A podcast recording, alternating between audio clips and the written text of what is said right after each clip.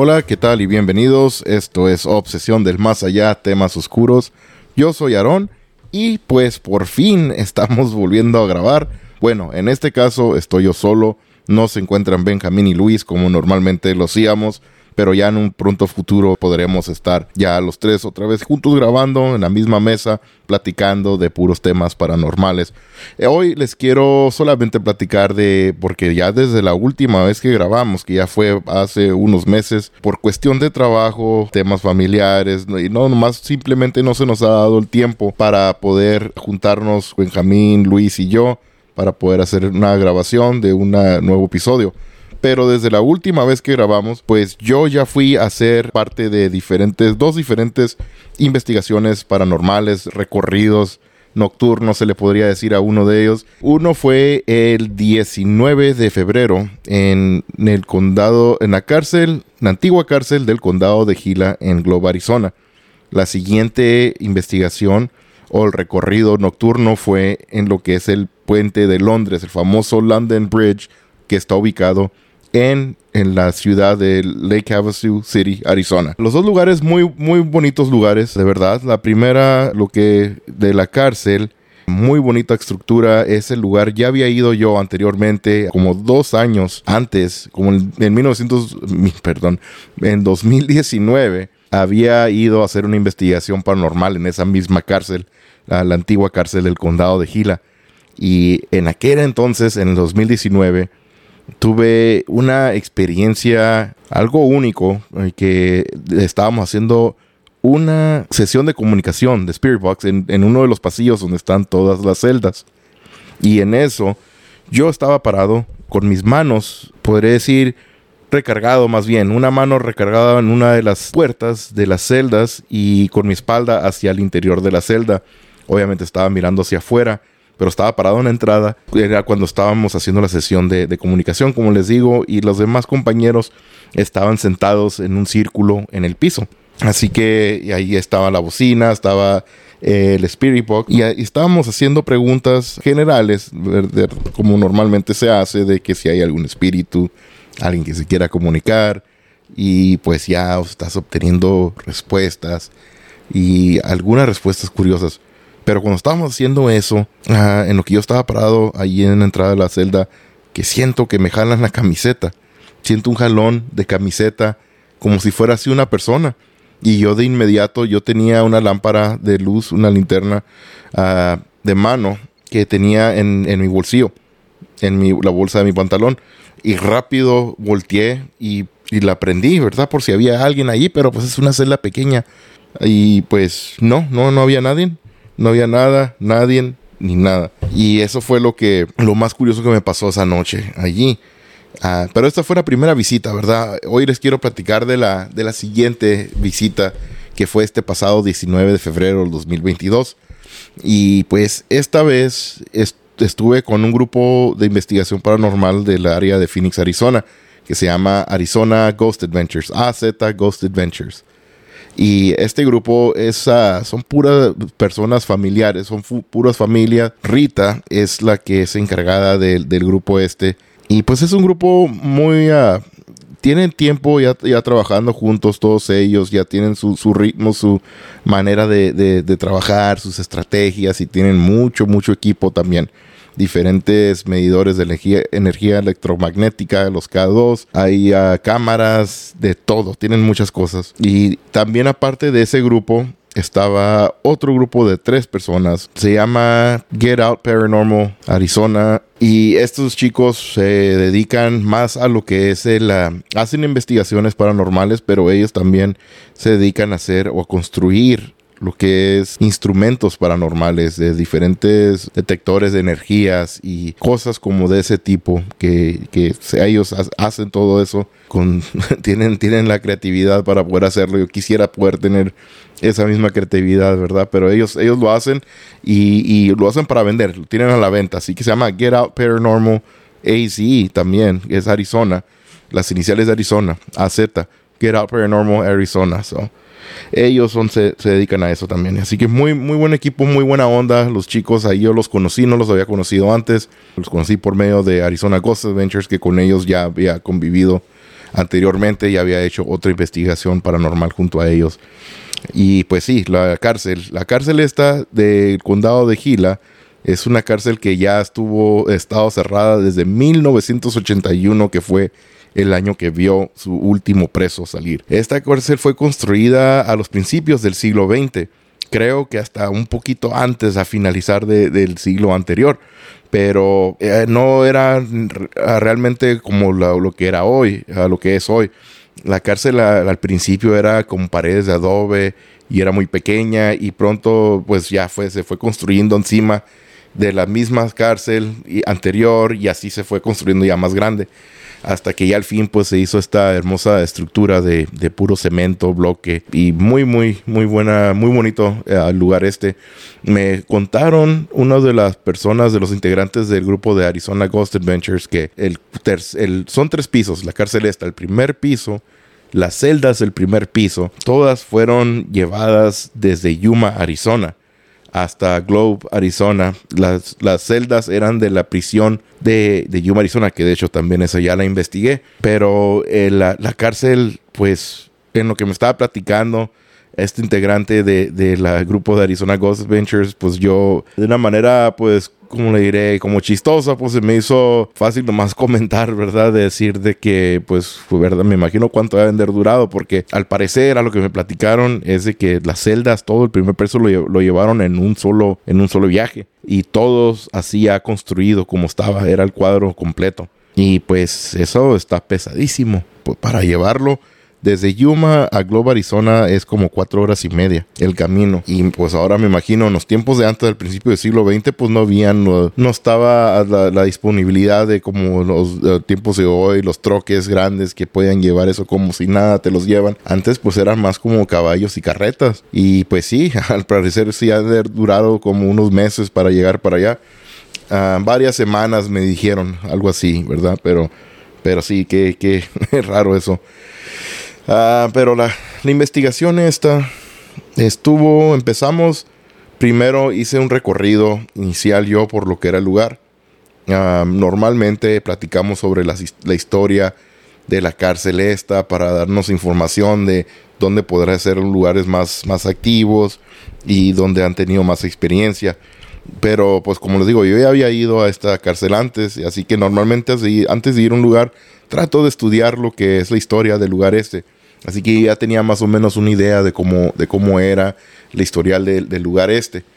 Y una de las historias de los presos, que es el más conocido de ahí, se llama Kingsley Olds. Y este, este señor estuvo encarcelado por la razón de que fue detenido por haber abusado y asesinado a dos niñas de ahí de la área del condado de Gila. Y el señor este, pues tenían en, en, ahí lo tenían por separado de los prisioneros, porque hay una sección donde hay, en el segundo piso se divide por la mitad, una sección es el lado de los hombres, otra sección es el lado de las mujeres. En el primer piso sí son puros hombres.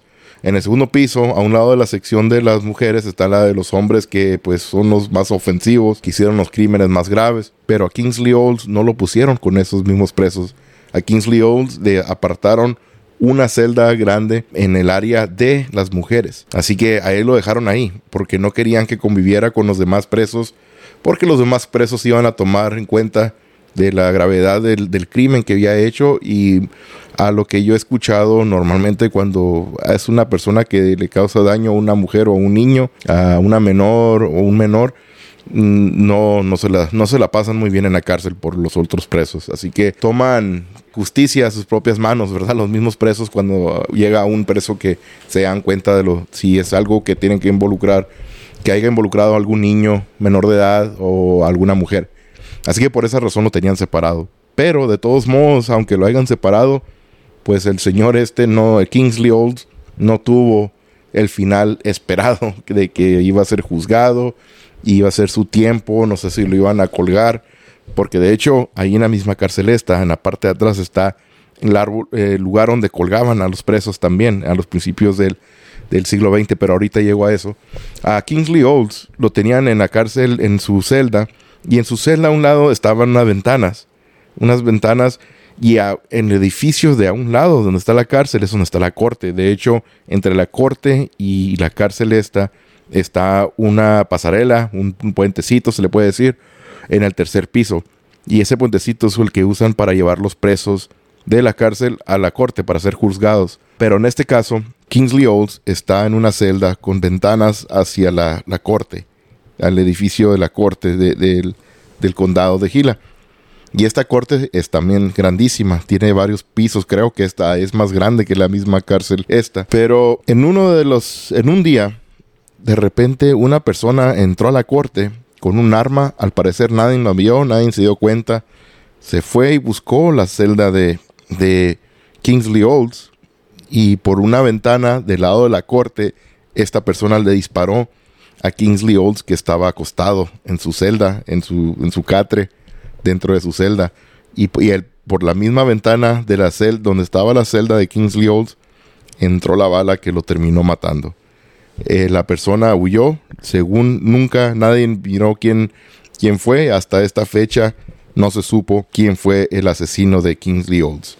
Pero pues me imagino uh, la gente puede tener sus diferentes teorías o, asumir o opinar de que posiblemente haya sido el papá de las niñas que este señor violó y asesinó. Y pues la mera verdad lo tenía muy bien merecido este señor Kingsley Olds lo que le pasó. Antes de la muerte, también les quiero comentar algo. Antes de su muerte, Kingsley Olds comentaba que él miraba una niña allí dentro de la cárcel que lo visitaba. Quizá podría haber sido alguna de las niñas que, que él mismo asesinó. Y de hecho, hasta la fecha se escucha o se han escuchado voces de una niña en la cárcel esta también. Yo no he tenido, no tuve nada de, nada de evidencia que tenga que ver con, con una niña en estas dos investigaciones que he hecho en esta cárcel pero el grupo de Ghost Adventures sí, los de Arizona Ghost Adventures, ellos, ellos sí ya tuvieron evidencias, han escuchado las voces de niña en grabadoras. Y pues sí, es, es algo, algo muy raro, muy impactante que no esperas a una niña en una cárcel. Se me hace raro. ¿Y por qué sigue allí todavía? ¿Quién sabe? Pero continuando con la investigación, cuando yo hice mi investigación aparte, porque el grupo de Arizona Ghost Adventures se desparramaron, cada quien agarraron por un lado a tratar de comunicarse, investigar, y yo también hice lo mismo, yo me fui grabando y yo empecé, creo que si estoy, estoy en lo correcto, empecé en el, tercer piso. En el tercer piso ah, fui para allá a grabar lo que es la, la pasarela de donde te lleva de la cárcel a la corte porque dicen que allí también a un preso, una historia verídica, que un preso cuando lo iban a llevar, lo llevaban de la cárcel a la corte también a ser juzgado, se decidió aventar. Creo, no sé si era ya de regreso, pero eh, lo llevaban y allí entra en la misma pasarela, se aventó desde el, desde el tercer piso, cayendo en el callejón, en el cemento de, de abajo y ahí mismo murió y se dice que se ha visto sombras, han visto, han escuchado gritos también de, de alguien allí en esa área. Y pues yo me fui solo para allá a investigar no capté nada. Después entré a un cuarto del tercer piso que parece que ya era, parece que ya era como una tipo bodega donde guardaban, ¿cómo les diré? Como un, lugar de, de, guardar, pues, ¿verdad? De cosas. Estaba lleno de cosas diferentes, eh, como si de teatro, o muchas cosas diferentes. La verdad, no, no había tanta luz, así que no, no les puedo decir exactamente qué, qué había. Pero algunas de las que sí alcancé a mirar me dieron la impresión como si fueran de teatro. Allí, en ese cuarto, es en donde sentí los escalofríos hasta el mil por ciento. Algo bien raro. Sentía que algo había allí, pero no pude comunicarme. Llevé un aparato, un instrumento para detectar si alguna, alguna cambio de energías, algún cambio de la presión en el aire, algún cambio de temperatura, alguna vibración, nada, no, no, no pude captar nada. Solamente los que yo sentía es, es lo único. La reacción de, mi cuerpo, ¿verdad? De, los, la piel se me hacía chinita, pero bien raro, sentía como que siempre alguien estaba atrás, detrás de mí, a un lado de mí, como que había alguien alrededor y no, nomás no, no me quería ir de ahí porque estaba seguro que alguien, algo estaba ahí y no, no logré captar no, el tiempo que estuve allí. Así que ya me, tuve que salir de, de, ese cuarto para seguir recorriendo lo que era el resto de esa cárcel. Pero al salir, cuando me volteé a las escaleras para ya ir hacia abajo, hacia el segundo piso, levanté la mirada hacia la puerta del, cuarto este donde estaban todas las cosas guardadas y por la cámara, porque no había casi luz ahí, no, no había nada de luz, de hecho, solamente me podía guiar por lo que estaba mirando por la pantallita de mi cámara. Miré que salieron, salieron flotando como dos orbes, un orbe o dos orbes. Y rápidamente pues subí hacia arriba, hacia el tercer piso otra vez me regresé hacia el cuarto S para ver si podía detectar esos mismos orbes o si eran algún mosquito, algo, pero yo a mí se me hicieron como orbes porque flotaron muy despacito, lentamente.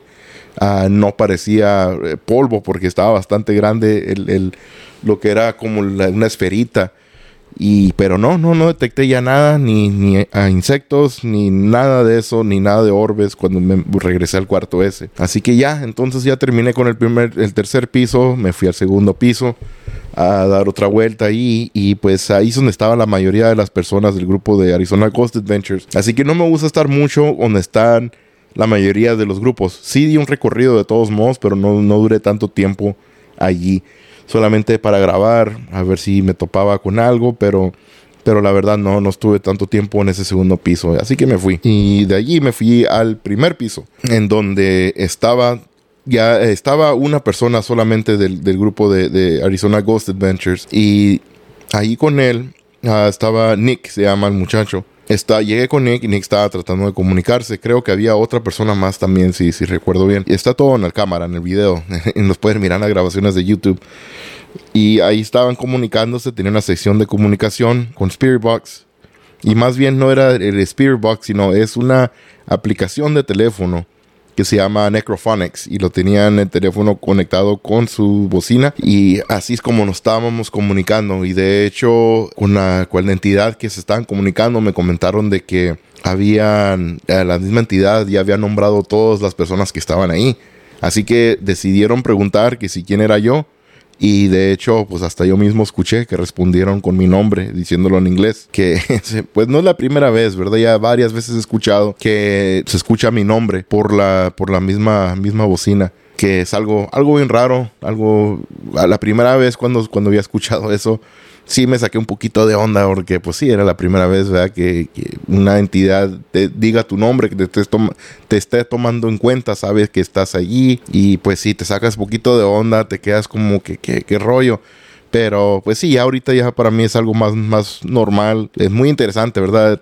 De, todos modos, no lo voy a mentir. Sí me emociono cuando escucho así que puedan decir mi nombre porque estás ahí ah, confirmando que es una entidad inteligente con la que te estás comunicando, ¿verdad? Pero sí, ahí estuvimos un buen rato. Traía, una de las personas traían una cámara de la SLS camera, se llama, que es una, la cámara como el tipo Kinect, que de, mucha gente lo conoce así, que es una cámara con sensor de, ah, sensor de luz estructurada, que cualquier persona que se pare te, te lo va a formar en formas de palitos. Una persona como un monito de palitos, como cuando los dibujaba así cuando estaba niño, pequeño, así mero. Y pues este lo mapea rápido. Lo que es una persona solamente, el cuerpo humano. Ah, creo que animales no, como perros, no me ha tocado, no recuerdo bien si como uh, quise intentar a ver si podía mapear, uh, hacerlo figurar un perro, si, si, como si se para una persona enfrente de la cámara te va a dibujar pero con un perro no, se me hace, lo que tengo entendido no lo hace. Y pues estábamos usando esa cámara, de repente estaba entre todos, porque ya en lo que llegué yo llegaron ya los, del grupo de uh, Get Out Paranormal, llegaron también y estaban ahí, estábamos todos comunicándonos. De repente, en una silla que teníamos ahí en medio del pasillo, aparece una figura. Aparece una figura y creo que teníamos un sensor que empieza empieza a cambiar lo que es la temperatura y también la energía electromagnética empezó a elevarse. Y cuando se desapareció de la cámara, se fue, también se borró todo lo que era la energía y la temperatura volvió a lo normal. Pero cuando se aparecía, bajaba la temperatura, unos 5 grados Fahrenheit más o menos bajaban.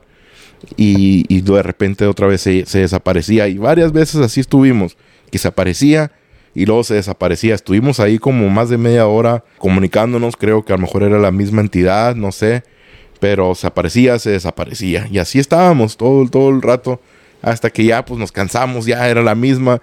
Y pues la mera verdad ya no estábamos obteniendo nada nuevo, era lo mismo solamente, se aparecía, bajaba la temperatura y se desaparecía, y así. Y la misma comunicación también ya paró de comunicarse por voz Y por eso fue cuando ya decidimos parar ahí lo que era la, la, la grabaciones, la, comunicación, la sesión de comunicación. Y eso fue lo que, así más o menos en, en una, contándoles rapidito, ¿verdad? Lo que fue mi, mi experiencia en la cárcel. Eh, por lo general, pues sí hay una, eh, yo creo que sí hay algo que anda rondando por ahí. No tuve mucha evidencia en concreto. Sí, cuando revisé la, la cámara de que es de visión nocturna, que el video está en YouTube, ah, cuando revisé, miré una parte en donde iba caminando por un pasillo y está una sombra a un lado de una puerta. Y esta cámara no vas a mirar sombra porque es para visión nocturna. Y aparte tenía una luz a infrarrojo que te deja que brilla bastante bien para que por lo mismo que no haya sombras y estaba una sombra pero oscura oscura que parecía hasta pintura pero no era no era pintura. Ya ah, investigué ah, le comuniqué con a Rita que es la encargada de Arizona Ghost Adventures también para avisarle lo que había encontrado y a ver si ella sabía si podría haber sido alguna mancha de pintura o algo. Y dice que no, que también se comunicó, le mandó la misma foto que yo le mandé a un empleado de ese lugar, porque hoy en día es un museo, así que hay empleados también que van y cuidan o limpian ahí las áreas y no, al parecer no había ninguna mancha en, ese, en esta sección. De hecho, cuando en la misma grabación se escucha, cuando no, me, no lo miré yo cuando estaba caminando en, ese entonces, solamente cuando revisé el video pero cuando pasé caminando y que salió esa, esa sombra, momentos después, a Nick tenía el termómetro donde él, dijo que habían bajado varios grados la temperatura de repente y fue justamente cuando había grabado esta, esta misma sombra, que se me hizo muy, muy curioso esto. Pero eso fue eh, lo más ah, intenso, fue eso, la, la, la, comunicación que tuvimos al final, de donde desaparecía una figura en la cámara y en eso se confirmábamos con las temperaturas y la energía electromagnética y la comunicación que había algo allí. Lo pudimos comunicar, lo confirmar, perdón, y lo tengo grabado. Em, eso lo, lo, grabé también en video, esa evidencia. Aparte de eso, solamente lo otro que me llamó la atención fue los escalofríos que sentí. Esas sensaciones de escalofríos, de bastante escalofríos que sentía la mera verdad no recuerdo en qué otro lugar me haya sentido así de tanto escalofrío. Algo muy raro, algo estaba allí en ese lugar, nomás que no lo pude detectar y era en el tercer piso de esta cárcel. Ah, el segundo piso, hubo mucha gente allí en esa cárcel, en el segundo piso, perdón, y por eso no, no investigué tanto y todos estaban emocionados porque querían comunicarse con el Kingsley Olds, con el señor Kingsley Olds esta persona que pues fue asesinada. No sé si tuvieron uh, mucha acción ahí. La otra cosa también que les quería comentar era pues lo que había comentado antes de donde tienen ahí el lugar donde colgaban a los presos antes. La segunda vez que fui no pudimos investigar esa sección. La primera vez que fui sí. Y no estuvo muy activo, pero solamente pudimos obtener voces con, con las uh, grabadoras y también con el Spirit Box. Hicimos una rueda entre las personas que estábamos ahí y cada quien en, el círculo, estábamos parados, cada quien en el círculo fue diciendo un número, uno, dos, tres, cuatro, yo fui el ocho en aquel, aquel entonces, recuerdo muy bien, yo fui el número ocho y ya después empezaron a preguntar una de las personas que sí, que con quién quería comunicarse, que diga el número. Y en una de esas dijeron el número 8 que querían comunicarse conmigo. Y pues ya empecé a hacer yo mis preguntas y todo, pero pues ya hasta ahí nomás. No, no, no pasó nada, no me contestaron a mí solamente dijeron el 8, dijeron 8 en inglés. Y que pues eso fue una respuesta a la pregunta de que con quién querían platicar. Pero eso fue en el 2019, nada que ver con esta última vez. Pero no, no, no hubo tanto tampoco ahí. Uh, y así es esto de lo paranormal. En veces encuentras evidencias muy concretas o algo que te deja pensando. En veces no, no encuentras nada. La mera verdad no es como muchos miramos en las redes sociales o en la televisión y pues yo así pensaba cuando recién empecé a hacer esto, porque yo lo miré en televisión. Aunque toda la vida me ha, gustado todo este tema de lo paranormal, investigar y todo esto, pero ya cuando lo miré en televisión, que lo hacían mirar todavía más tétrico y, muy lleno de acción, pues dije, no, pues ahora sí, ya quiero hacerlo ya. Y pues la mera verdad no es así. es medio aburrido de vez en cuando. Y sí, así, así es esto. A veces sí se pone medio aburrido, a veces sí que hay acción, pero pues ah, es como un mulado, como quien dice. Bueno, la siguiente locación que investigué fue un recorrido de noche, un, recorrido nocturno debajo del puente de Londres eh, que está ubicado en Lake Havasu City. Este lugar lo que más me llamó la atención es, lo bonito que es el mismo puente este y la historia del puente también, de la manera como se trajeron todo para acá. Lo curioso cómo fue la manera de que, pues no es originalmente de aquí de Lake Havasu este, este puente de Londres, el, el nombre, mismo nombre lo dice, viene desde Londres a Inglaterra.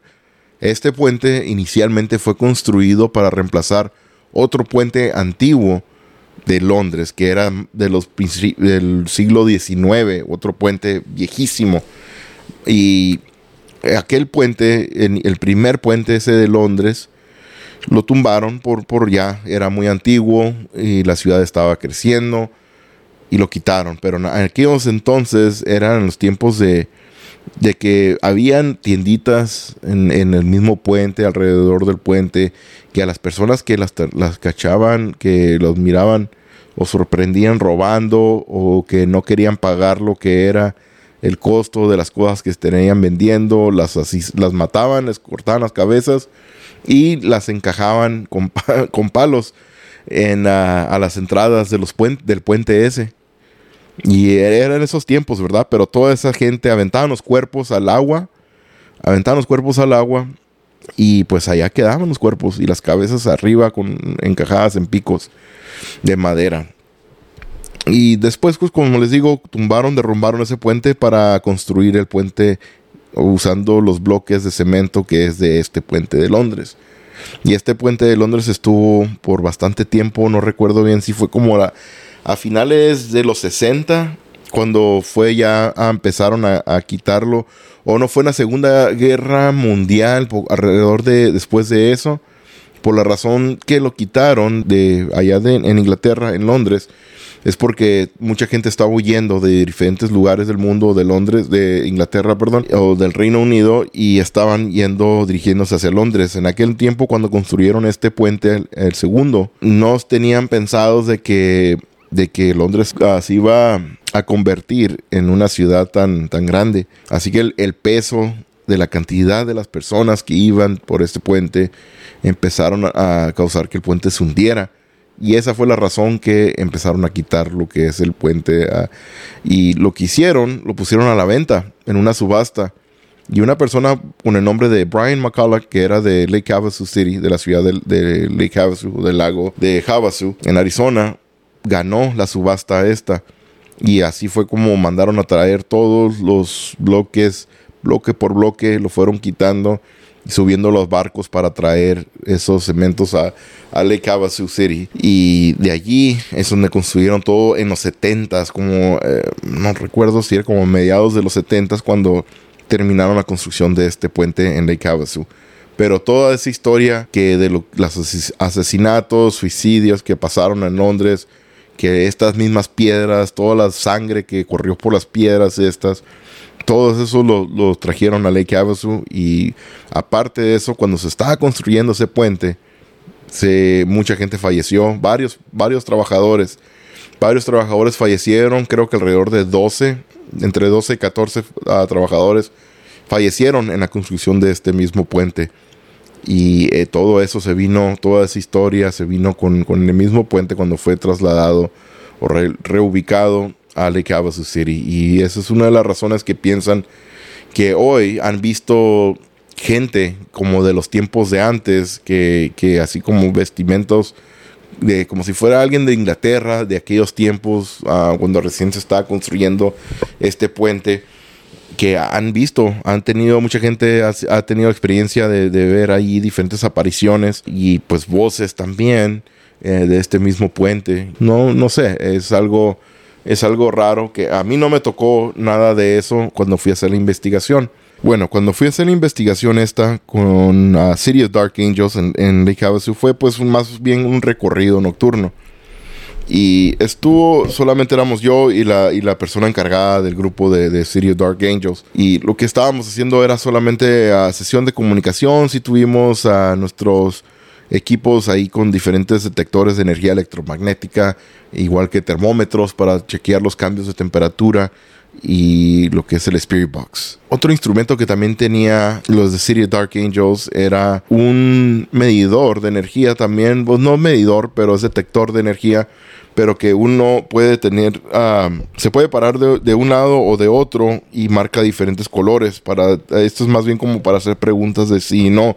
Los colores eran verde y rojo y por general pues rojo es no, verde es sí y así puedes comunicarte con algo que esté ahí o alguna entidad, puedes decirle que preguntar, ¿verdad? ¿Eres hombre mujer? Y ya, sí, sí, si se pone verde es que sí, si se pone rojo es que no. Ese, ese instrumento lo tenía allí esta persona, pero no, no funcionó. No, no, lo único que tuvimos allí fue más que solamente comunicación con el Spirit Box. Y eso fue lo, lo más, la única evidencia, creo, porque no, no hubo foto, revisé, tomé muchas fotos con mi cámara de espectro completo. No había nada, no noté nada raro, eh, no sentí, no había ninguna sensación rara tampoco. Y pues solamente la única evidencia fue la comunicación, que pues sí hubo comunicación entre sí, ¿no? De repente se paraba, de repente así seguía la, comunicación, las voces, y así estuvo solamente. Pero aparte de eso estuvo muy bonito lugar, me gustó muchísimo, tanto que de hecho el día siguiente llevé a mi familia a caminar ahí y de día está todavía más bonito, está muy bonito el lugar ahí, hay muchos restaurantes y todo. Uh, lo único detallito cuando estábamos uh, grabando, porque ahorita que estoy mencionando los restaurantes y todo, me, se me vino a la mente esto de que en la noche, cuando estábamos grabando allí, se, estaban habían muchas fiestas, hay muchos antros, muchos bailes, barras y pues se escuchaba todo el ruido, la música, todo lo que daba, así se escuchaba y estaba al otro lado de la, de la, del río, al otro lado del puente, toda esta música, pero todo mundo se escuchaba hasta donde estábamos nosotros, así que las grabaciones de voz no, no fue una opción en esta vez. Solamente el Spirit Box porque no se iba, no se iba a poder grabar con, con la grabadora para nada porque se iba a interferir mucho con el ruido de, la música de, de las personas del otro lado del río. Así que por esa razón estuvo más, más tranquilo, yo creo, la actividad paranormal ahí en el puente. Pero como les digo, estuvo muy bonito, me gustó mucho. De que vuelva, no estoy seguro. Quizá a lo mejor de día para visitar o pasar a los restaurantes o algo, ¿verdad? No sé. Estuvo muy bonito de, día y de noche también. Pero sí, no sé, no sé si, si regresaría a hacer otra investigación ahí porque al parecer pues es una fiesta de... Es una fiesta, es una ciudad que está llena de fiesta y pues yo creo todas las noches va a haber, va a haber ahí ruido que pueda interferir con, con alguna investigación adecuada que no se va a poder hacer. Pero sí, eso, eso es todo, es lo que les quería platicar hasta ahorita en lo que hemos estado haciendo, lo que he estado haciendo yo, en las investigaciones. Ya próximamente de la que estoy grabando aquí ahorita, se viene otra investigación muy, muy padre, que es la de la casa de Sarah Winchester en San José, California. Estaré viajando hasta San José y pues a ver cómo nos va allí. Va a ser una investigación junto Ah, con otras celebridades, se le podría decir, del mundo paranormal, con Patty Negri, que es una de las la brujas más famosas de Estados Unidos y, y, quizás está en el mundo. Patty Negri es una bruja uh, de magia blanca, ha salido en muchísimos programas de televisión, muy conocida por la comunidad paranormal. Uh, otra persona también es Rick McCollum, que él es uno de los investigadores de los investigadores de Hollywood, que eh, Rick es, fue una productor que trabajó con en las películas de Star Wars, eh, ha trabajado en diferente, en, ha ayudado también en las películas de Indiana Jones, una de las secuelas. Y sí, él, él, también es, y en la parte del grupo donde él es, son tres, son tres integrantes. Él y está el actor que, que original de las películas de Viernes 13 de Jason Voorhees, que él es también un investigador paranormal el, actor. No recuerdo su nombre ahorita, ofrezco disculpas. Y el otra persona es también el mismo, el actor de la Leatherface, del Texas Chainsaw Massacre. de las masacres de Texas. Así que va a estar Rick McCallum ahí en esta en la casa esta de Sarah Winchester. Es una mansión de más de 160 recámaras, como alrededor de 40 baños. Está grandísimo lugar, mucho que investigar ahí y estoy ansioso, tengo muy emocionado y, lleno de curiosidad también para ah, por fin ya conocer este lugar porque esta es una, una de los, los sitios, las locaciones que había querido investigar y ya por fin se me va a dar ya. Próximamente haré otro podcast hablando sobre la experiencia esta de, de la casa de Sarah Winchester. No se lo pierdan.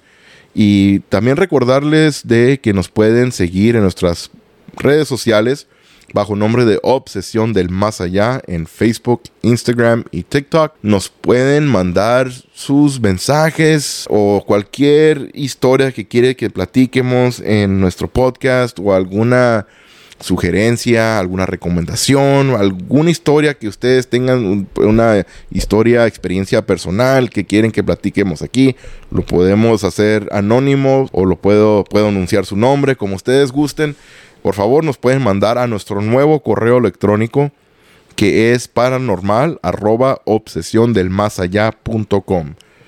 Se los vuelvo a decir, paranormal arroba obsesión. Y también nos pueden seguir en YouTube bajo el nombre de Obsesión del Más Allá sin censura. Y aquí es donde subo todos los videos completos desde el empiezo hasta el final sin ningún corte, sin ningún arreglo, nada sin editar, porque esto por eso es sin censura, para que ustedes puedan mirar, en veces podemos ver cuando apenas nos estamos, para que miren cómo nos alistamos, cómo nos preparamos, estamos ahí repartiendo ya el equipo y todo para cada quien, para hacer nuestras investigaciones, comenzar nuestra investigación. Así que esto es sin censura desde el principio hasta el final para que no se pierdan nada. Así por eso lo quiero hacer así, sin censura. Para el podcast, pues el podcast nos pueden descargar en las plataformas más conocidas. Muchísimas gracias, pasen a bien y nos escucharemos pronto.